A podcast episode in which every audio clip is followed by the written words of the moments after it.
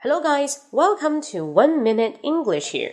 In today's section, I'd like to talk about word that is how to say 暖男 in English. So here, literally, maybe want to think, well, it's pretty easy.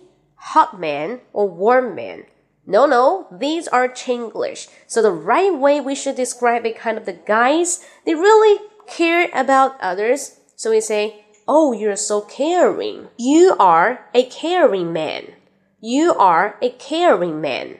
Caring. C A R I N G. C A R I N G.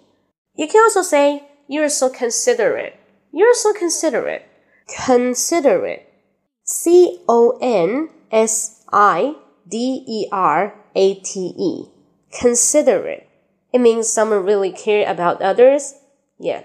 You always put others at the first. So you are considerate. Got it? So how do you say 暖男? The first one is caring man. The second one is considerate man. Got it? Now let's take an example. So being a caring man means I can get a girlfriend? Of course not. You wish. 只要做暖男的话，就一定可以找到女朋友吗？嗯，You wish 啊，不可能，你想都不要想。 那大家是怎样的态度呢？Do you really think to be a caring man can get a good girlfriend? So leave a comment below if you do like this topic. Okay, I will instantly reply to you. See you next time. Bye bye. Oh, by the way, don't forget to subscribe my WeChat account. 英语口语风暴，英语口语风暴。See you.